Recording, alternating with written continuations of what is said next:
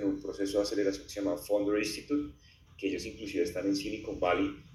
Nos acabamos de graduar la semana pasada, eh, precisamente eh, a través de ellos, porque pues estamos buscando inversión, ¿no? Y ya en este momento, pues con esas expectativas que tenemos, tanto operativas como, como financieras, pues ya con estos tres procesos de aceleración ya estamos, ya estábamos listos para arrancar, arrancar con nuestra primera ronda de inversión, que, que, que son Ventures Capital, por supuesto, 200 mil dólares, ¿sí? Eh, pero pues obviamente tú sabes que eso no es fácil y estar dentro de esas primeras rondas de inversión